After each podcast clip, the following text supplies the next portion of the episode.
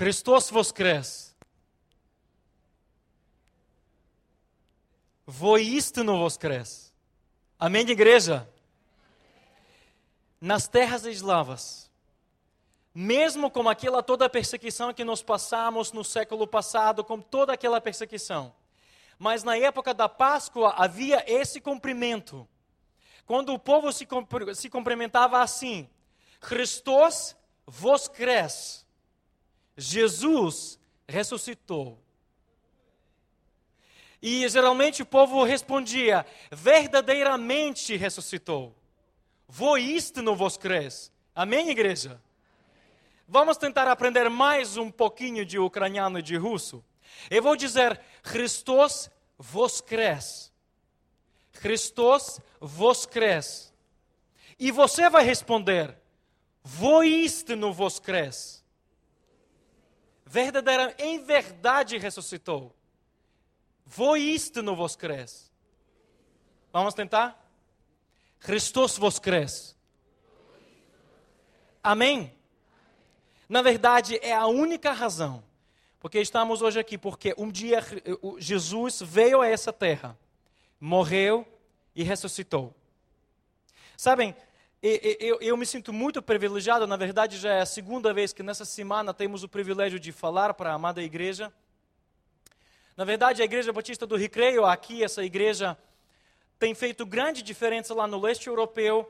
E eu quero agradecer a Deus pelo, pelo envolvimento que a igreja tem com a obra lá. E na verdade a gente percebe que a igreja que ama missões, que ama as almas perdidas e investe nisso, não apenas na sua cidade, não apenas no seu bairro, mas também até os confins da terra. E eu agradeço muito representando os nossos missionários lá do leste europeu. Mas principalmente quero agradecer ao pastor Vander pela amizade, pelo carinho que ele tem pela nossa terra. E na verdade, as idas dele para lá têm feito grandes diferenças. E se Deus permitir, nós ainda temos vários planos para fazer alguns treinamentos e algumas conferências de família com esta família, com este homem, com a sua esposa, esposa Amanda. Então, amada igreja, se um dia ele pedir vocês que vocês permitissem que ele fosse para lá, por favor, fazem. Porque sabe, sabe que os russos disseram? Quando ele foi para aquela conferência, o russo é meio assim, fortão, grandão. E quando viram o pastor Vander, um homem bem grande, eu confesso a vocês, depois da palavra que Deus falou através daquele homem, a gente percebe que às vezes a grandeza do homem não está no homem e não está no seu tamanho. A grandeza de Deus está além daquilo que nós vemos com os nossos olhos. Amém? Na verdade, se falar um pouco sobre a União Soviética, se falar um pouco sobre a União Soviética, eu fico muito feliz uh, conhecer agora um russo aqui, que é Vladimir, né? Vlad com a sua família.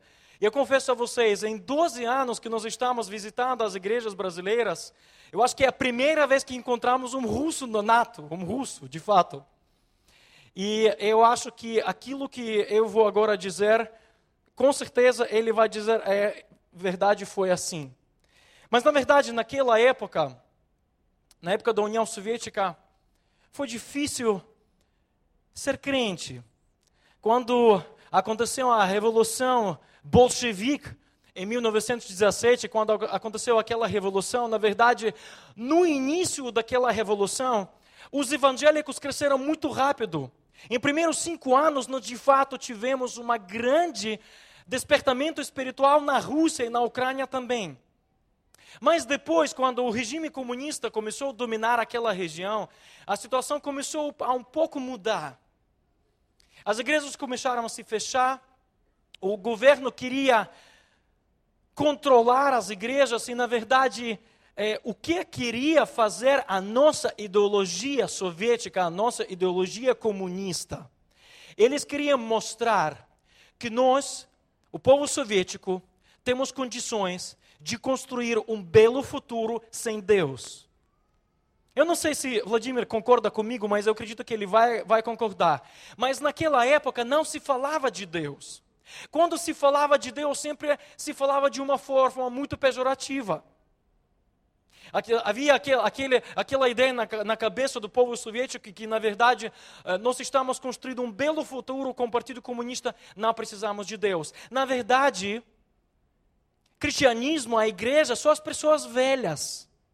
São as pessoas assim, as babuscas, como nos dizem, para os, as vovós.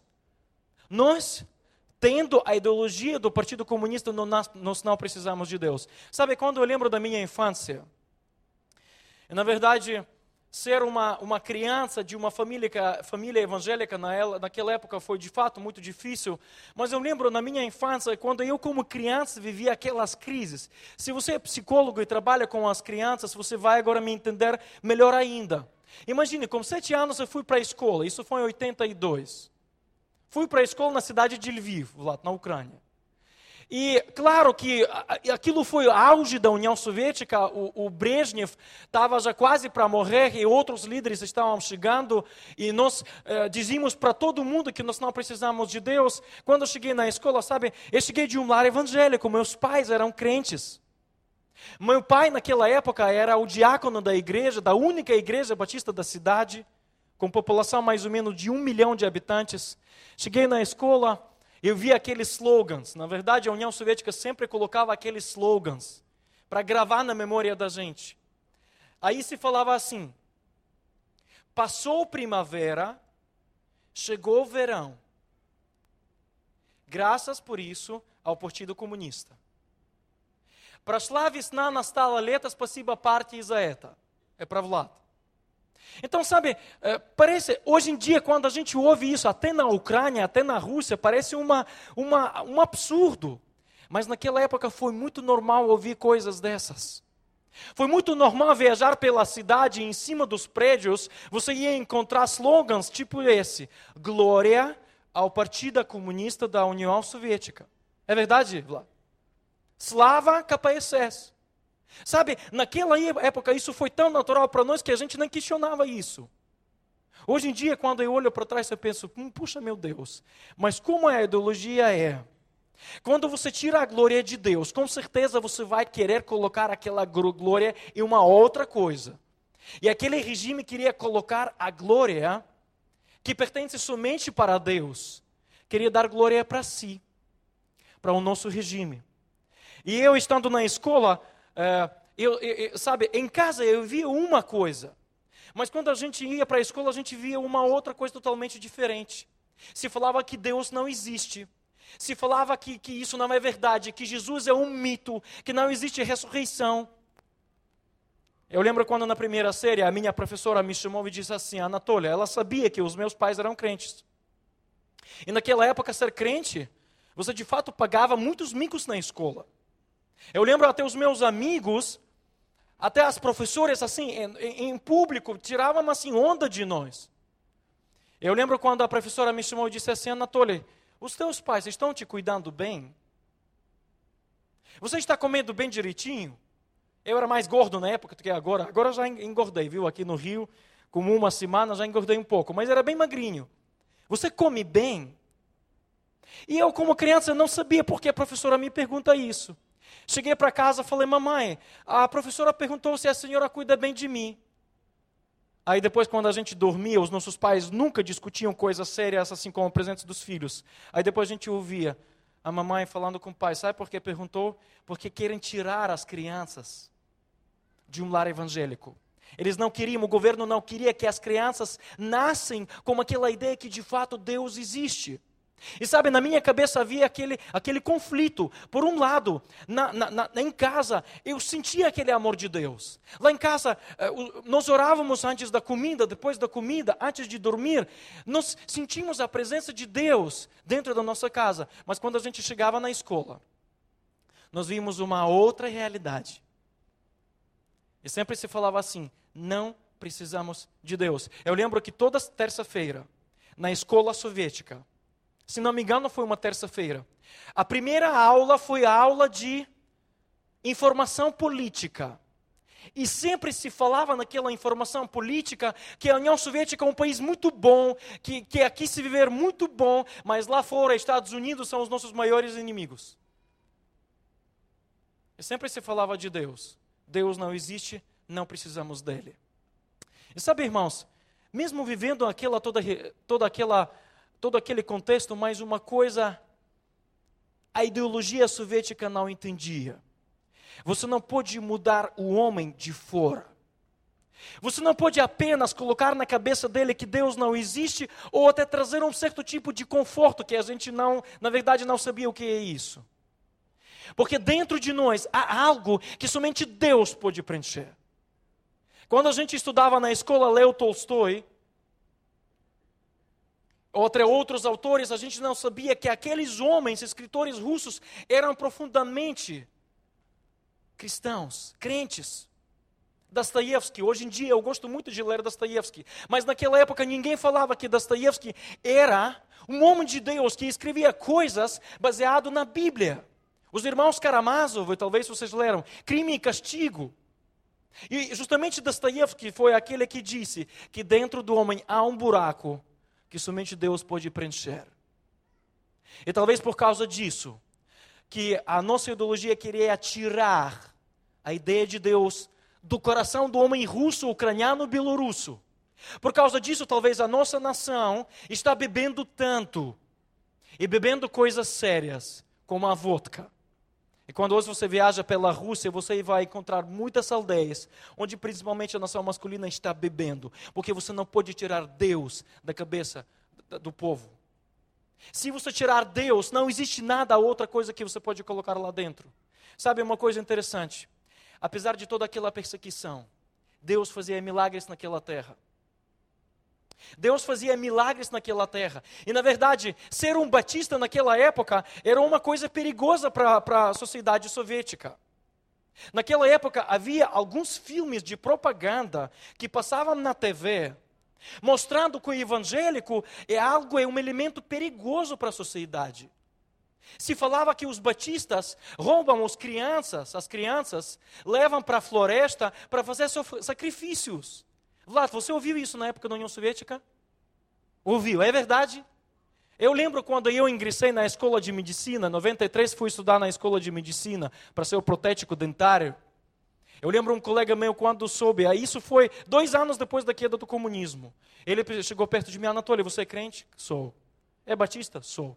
Puxa, eu ouvi histórias tão ridículas sobre vocês, que vocês pegassem crianças e fossem para o bosque, para a floresta e sacrificassem crianças. É verdade? Eu brinquei com ele e falei, sim, verdade. Eu falei para ele, ô oh, cara, você me conhece. Você acha que a gente é capaz de fazer isso? Mas essa imagem que queriam passar para o povo, na verdade, o que o governo queria fazer? Como nós estamos construindo uma ideologia perfeita sem Deus, então vamos agora vamos humilhar os crentes. Vamos agora humilhar os crentes. E para humilhar, sabe o que vamos fazer?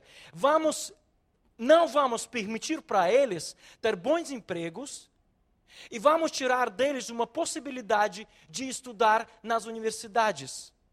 Quando você estudava na escola, seria impossível não ter membro do Partido para os Jovens, chamado Komsomol. Para entrar na universidade, você poderia, você deveria ser um membro do Partido Comunista. E quando meu pai estava estudando no segundo ano, eu contei essa história há dois anos atrás aqui nessa igreja. Meu pai estava estudando na, na, na Universidade de Politécnica. No segundo ano, o reitor o chamou e disse assim: Leonito, o nome dele é Leonito. Eu ouvi falar que você frequenta uma igreja. É verdade? Meu pai disse sim, é verdade. Você sabe que no nosso país os crentes não podem estudar. Porque na verdade, eles queriam dizer para a sociedade que os crentes são burros. Não conseguem estudar. E tiravam esse privilégio deles. E o reitor disse assim: Leonito, você tem duas possibilidades. Você pode continuar a estudar aqui de graça, porque a educação naquela época era de graça. Você vai estudar aqui, você vai poder se formar, você vai poder ter um bom emprego, mas um detalhe. Se você agora continuar indo para a sua igreja, você sabe que você está dando um mau testemunho para a nossa universidade. Então, ou você agora nega a sua fé em Cristo Jesus e você vai poder estudar, ou então você vai ser expulso da universidade. Meu pai nunca se formou no terceiro grau. Naquela época da União Soviética, ele não conseguia conseguir um bom emprego. Porque para ter um bom emprego você precisava ser um membro do Partido Comunista. Naquela época, ser um, um crente no trabalho era ser diferente. E sempre apontavam assim: ó, tá vendo aquele cara? Parece que ele é batista, parece que ele é evangélico. E você pergunta, mas como é possível assim? Porque, na verdade, naquela época, muito povo, muita gente, de fato, havia aquela praga que é bebida. Hora do almoço, o povo fica lá almoçando e havia aquela bebida. Se alguém não bebia, aí perguntava, puxa, você não bebe por quê? É o quê? Batista. Sabe, até um certo modo, isso foi humilhante. Sabe, quando você é, é separado da sociedade, você é marginalizado, você está ali atrás, é, é um preço difícil a pagar. Mas, por outro lado, Naquela época foi proibido para nós falar de Jesus, porque de fato a mensagem de Cristo foi humilhada naquela época. Mas ninguém podia, podia proibir viver como Cristo nos ensinava. Amém, igreja? Me parece que hoje em dia o maior conflito que nós vivemos hoje, na época da liberdade, é o evangelho não vivido.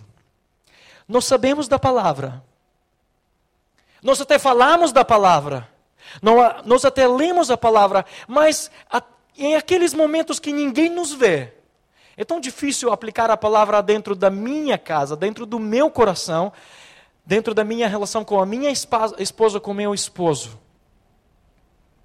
Mas o que de fato fazia diferença naquela época é o evangelho vivido, e o povo percebia disso. Se você gosta de ler, há um livro de Billy Graham sobre a sua biografia que ele escreveu em 1996. Ali naquele livro há uma história que me impactou muito forte. Ele conta lá uma experiência que ele, sendo um pregador do século 20, ele conseguiu entrar na União Soviética. E quando ele conseguiu entrar na União Soviética, quem, sabe quem foi que convidou ele? Foi o patriarca da Igreja Ortodoxa, Pimen lá da Rússia. Ele conseguiu que Billy Graham entrasse naquele país. Para ele foi proibido fazer uma cruzada, mas ele conseguiu pregar em algumas igrejas da União Soviética. Não permitiram para ele pregar em Moscou, porque Moscou era cidade ateia, não precisamos de Deus. Mas ele conseguiu pregar em Tallinn e ele conseguiu pregar em Kiev, na Ucrânia. Se não me engano, isso, isso foi em 82. E quando havia, havia aquele encontro oficial uh, do Partido Comunista da, da, da República Ucraniana, e uma porta-voz do governo ucraniano disse para Billy Graham que que nós somos um país ateu, nós, nós, somos, um partido, nós somos um partido comunista, não precisamos de Deus, uh, a nossa posição oficial que nós acreditamos em Deus e aquele papo todo. Mas quando o encontro oficial terminou, havia um almoço. Aquela senhora, porta-voz do governo uh, uh, da, da, da República Ucraniana, se aproximou de Billy Graham, influente em inglês, começou a conversar com ele dizendo o seguinte: Doutor Gran, a minha mãe, ela mora lá no tal bairro na cidade de Kiev. As, aos domingos eu sempre vou visitá-la. E o meu caminho para chegar na casa da minha mãe passa pela única igreja batista da cidade, na rua Yamska. E fez a pausa. Aí depois ela, ela, ela disse o seguinte: toda vez quando eu passo ao lado da igreja, eu vejo grande número de jovens lá. E fez a pausa. E depois ela disse o seguinte: aqueles evangélicos, aqueles cristãos, têm algo que nós não temos. Veja como Deus fazia. Nós podemos passar por um momento difícil nós podemos, alguns países hoje em dia estão vivendo momento de grande perseguição e estão pagando com as suas vidas. Mas, gente, há dentro de nós um buraco que somente Deus pode preencher. Esse buraco, me perdoe pela palavra, esse buraco se chama alma. E você sabe muito bem isso. E naquela época, sabe, quando seguir a Cristo, ir para a igreja de fato seria pagar um preço alto. Porque somente Deus podia alimentar as nossas almas. E sabe, mesmo com toda aquela perseguição, mas Deus fazia milagres. A igreja crescia naquela época. E eu já, na, naquela vez, eu já falei aquela história para vocês, uma aula de russo. O Vlad pode me ajudar. Se a gente agora contar os dias da semana, sabe como é em russo os dias da semana? Segunda, terça, aí vai até o domingo. Понедельник, вторник, среда. Sabe como é domingo em russo? Vlad, como é domingo em russo? Воскресенье. Olha, o meu coração está batendo mais forte agora. Sabe o que quer dizer воскресенье? Ressurreição. 70 anos vivemos durante um regime que dizia que Deus não existe. Mas pelo menos uma vez na semana, todo o regime comunista da União Soviética, pelo menos uma vez na semana, falava воскресенье, воскресенье, воскресенье. Amém, igreja? Que quer dizer ressurreição. Não é questão de domingo, Sunday, mas é questão de ressurreição. Veja como Deus faz as coisas. Por isso, quando a gente conta aquelas experiências nas igrejas, claro que hoje em dia nós na Ucrânia, na Rússia, estamos vivendo momentos de liberdade, mas de fato seguir a Cristo naquela época foi grande desafio. Mas Deus faz milagres. E Ele quer fazer milagres na sua vida. Hoje em dia, quando nós vivemos aquele momento de liberdade hoje na Ucrânia, nós estamos aprendendo a conviver com uma coisa chamada liberdade. Sabe o que a gente encontra hoje em dia na Ucrânia? Que parece que num momento de perseguição seria até, até um certo ponto mais fácil seguir a Cristo. A gente não sabia que liberdade pode ser uma grande tentação. E sabe, muita gente caiu na tentação de religiosidade, hoje na Ucrânia. E Lubomir, nosso amigo Lubomir, ele tem uma história muito interessante. Naquela época, claro, ninguém ia para a igreja, mais ou menos no interior as igrejas sempre foram lotadas, mas assim nas capitais o governo controlava e não permitia que as crianças fossem para a igreja. Aí Lubomir disse que naquela, sabe, naquela queda da União Soviética ainda não se sabia que a gente ia continuar com Gorbachev, com, com aquela ideia, o, o muro de Berlim já caiu naquela época. Aí Lubomir domingo pela manhã, Páscoa, é muito celebrado na, na Ucrânia Ocidental, Páscoa, mesmo naquela época.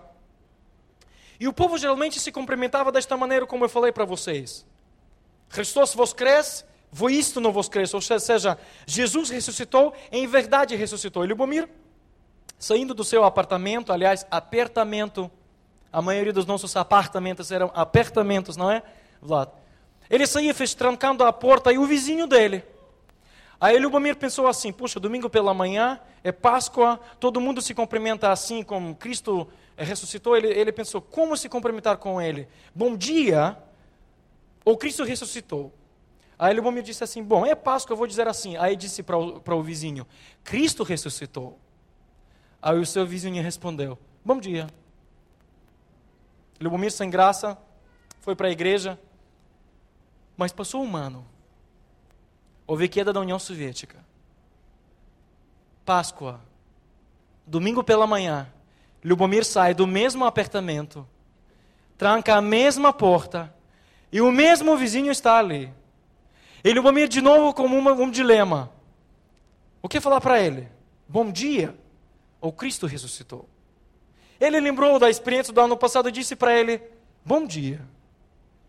Sabe o que o vizinho dele respondeu? Em verdade ressuscitou. Sabem? Mas me parece é um engano que a gente cai. É bom que o povo vai para a igreja, mas seguir a Cristo não é apenas uma questão de costumes. Hoje aconteceu uma mudança no nosso governo, agora todo mundo vai para a igreja. Não, não podemos ir para a igreja por costume. Seguir a Cristo é muito mais profundo, é lá mexe no coração, não é apenas uma mudança de costumes. É uma mudança muito mais profunda. Por isso, falando de perseguição, eu quero agradecer a Deus a sua oração, porque nós sabemos que muitos cristãos no mundo inteiro, inclusive no Brasil, vocês oraram pela União Soviética para que vivamos momentos de liberdade. Amém, igreja? E eu quero agradecer a vocês, porque Deus ouviu a sua oração. Mas ao mesmo tempo, hoje vivemos aquele novo momento, um momento de liberdade. Estamos aprendendo a ser um país que sabe como conviver com a liberdade. E por isso nós estamos sonhando, nós queremos nos tornar um país missionário. Estamos pegando carona como os brasileiros. Porque vocês têm sido grande inspiração para nós. Mas aí, justamente aqui vem a, a, a minha palavra e nós agora vamos terminar e vamos orar. Eu quero agora ler um texto, um versículo bíblico, está escrito em Atos dos Apóstolos, capítulo 13. No versículo 2. 13, Atos dos Apóstolos, versículo 2 enquanto adoravam o Senhor. Apenas essa frase. Enquanto adoravam o Senhor. Eu tenho absoluta certeza que você sabe muito bem o que essa palavra quer dizer. Na verdade, é a história de uma equipe de liderança de uma igreja de Antioquia. Na verdade, esses primeiros três versículos desse capítulo 13 resultou em um movimento missionário muito forte naquela época enquanto adoravam o Senhor. Eu não quero falar sobre, sobre o momento de adoração, mas me parece que questão de adoração é quando a gente se, fo se focaliza exclusivamente em Deus. Amados irmãos, Deus tem feito grandes coisas aqui no Brasil. Deus deu grande liberdade para vocês. Deus deu para vocês um calor humano que dificilmente você vai encontrar no leste europeu. A sua hospitalidade, a, a, o seu coração aberto é tremendo. Mas me parece que até certo ponto, nós estamos acompanhando algumas igrejas e alguns nossos amigos, a gente percebe que parece que seguir a Cristo aqui no Brasil está se tornando em moda. Por isso, aquela bandeira que Deus lhes deu, aquela bandeira de missões, de ressurreição, que vocês brasileiros estão levando lá fora. Por favor, segurem aquela bandeira lá em cima. Não esquecem que a nossa maior atenção deve estar exclusivamente em Deus. Me parece que o Brasil hoje em dia está vivendo em momento de vacas gordas. E você que lê a Bíblia, você sabe sobre o que estou dizendo momento de vacas gordas e momento de vacas magras. Aquele momento de abundância, parece que Deus está tremendamente hoje em dia abençoando o Brasil. Mas irmãos, não desperdicem este momento. Há uma teologia, eu não sei, você deve ter conhecido como os pastores fortes que pregam aqui, a teologia do gato e cachorro. Já ouviu falar? Teologia do gato e cachorro? Já ouviram? A teologia do cachorro diz o seguinte: o meu dono cuida de mim. O meu dono dá abrigo para mim. O meu dono, ele dá alimento para mim. Então, ele é o Senhor. Mas a teologia do gato é diferente. O gato pensa assim, a teologia do gato pensa assim: o meu dono cuida de mim. O meu dono dá alimento para mim. O meu dono dá abrigo para mim. Então, eu sou o Senhor. Que momento eu vivo hoje? Deus está fazendo grandes milagres aqui no Brasil. Por isso nós pedimos, amada Igreja Batista no Brasil, permita-me dizer assim, mas não negociem os valores de Deus, do reino de Deus. Continuam firmes. Porque hoje em dia vocês estão vivendo aquele momento muito especial que Deus está entregando nas suas mãos. Sabe qual foi o melhor presente na época da União Soviética? O livro mais perseguido naquela época foi a Bíblia. Na nossa igreja, que havia mais ou menos mil membros, apenas alguns pregadores tiveram a Bíblia. Meu pai ganhou a sua primeira Bíblia quando ele foi consagrado ao ministério do diaconato. Na nossa casa, seu pai tinha a Bíblia. Mas nós todos sabemos aquele texto: conhecereis a verdade e a verdade vos o quê? Quem liberta não é a minha palavra, não é a palavra do pastor, é a palavra de Deus. Então, naquela época, o nosso regime sabia que se tirar a Bíblia do povo, vai acabar com a igreja. Até havia certa época quando Nikita Khrushchev, o, o, o líder na década de 60, ele dizia assim: daqui a 20 anos, a Bíblia vai parar na biblioteca e ninguém vai querer lê-la. Mas o povo estava sedento, faminto da palavra de Deus, porque sabiam que só a palavra de Deus pode fazer a diferença. E como não havia Bíblia em casas, o povo copiava à mão os livros da Bíblia, Isaías, Atos dos Apóstolos, quatro evangelhos, Salmos, copiava à mão, gravava de memória, porque não tinha acesso à Bíblia. Irmãos, quantas Bíblias eu tenho hoje em casa? Quem tem mais de uma? Levante sua mão. Mais de uma. Obrigado. Pode abaixar. Quem tem mais de cinco? Qualquer versão. Mais de cinco. Ok. Quem tem mais de 20 Bíblias em casa? Os pastores devem ter várias versões, né? Gente, sabe o que é isso? É uma bênção de Deus que Deus deu para o país chamado Brasil. Mas não coloquem Bíblia lá longe, porque hoje em dia há lugares onde a Bíblia é muito perseguida. Hoje em dia nós temos nossos missionários em Uzbequistão. Aí eu já não falo do passado, eu falo do presente. Hoje, quando nós falamos de perseguição, dois países da Ásia Central sofrem maior perseguição, até mais do que na época da União Soviética. É o Uzbequistão, Vlad, e Turcomênia, Tur. Se eles, se a polícia secreta encontrar hoje em dia mais de uma Bíblia na sua casa, você pode pagar uma grande multa. E para eles tem sido muito difícil hoje exercer a sua fé, mas Deus tem os abençoado. Mas a minha última palavra para vocês: valorizem aquilo que Deus lhe deu, porque nós não sabemos o que pode acontecer amanhã. Valorizem aquilo que Deus lhe deu. E outra coisa, vocês têm sido grande bênção lá fora. Continuem com essa bandeira de missões lá adiante. E terceiro, por favor, não negociem os valores do reino de Deus. A Europa fez isso há 50 anos atrás. Hoje a Europa Ocidental está literalmente na UTI, também na sua economia quando a gente despreza a Deus, quando a gente diz que nós não precisamos de Deus, então nós estamos pagando as nossas contas. Mas quando a gente está seguindo a Cristo, a bênção dele está indo conosco. Amém, igreja? Vamos então repetir. Daqui a pouco vai ter uma cantata de Páscoa. Aquele ditado que é falado lá no leste europeu: Christos vos cresce. Voistino vos cres. Jesus ressuscitou. Verdadeiramente ressuscitou.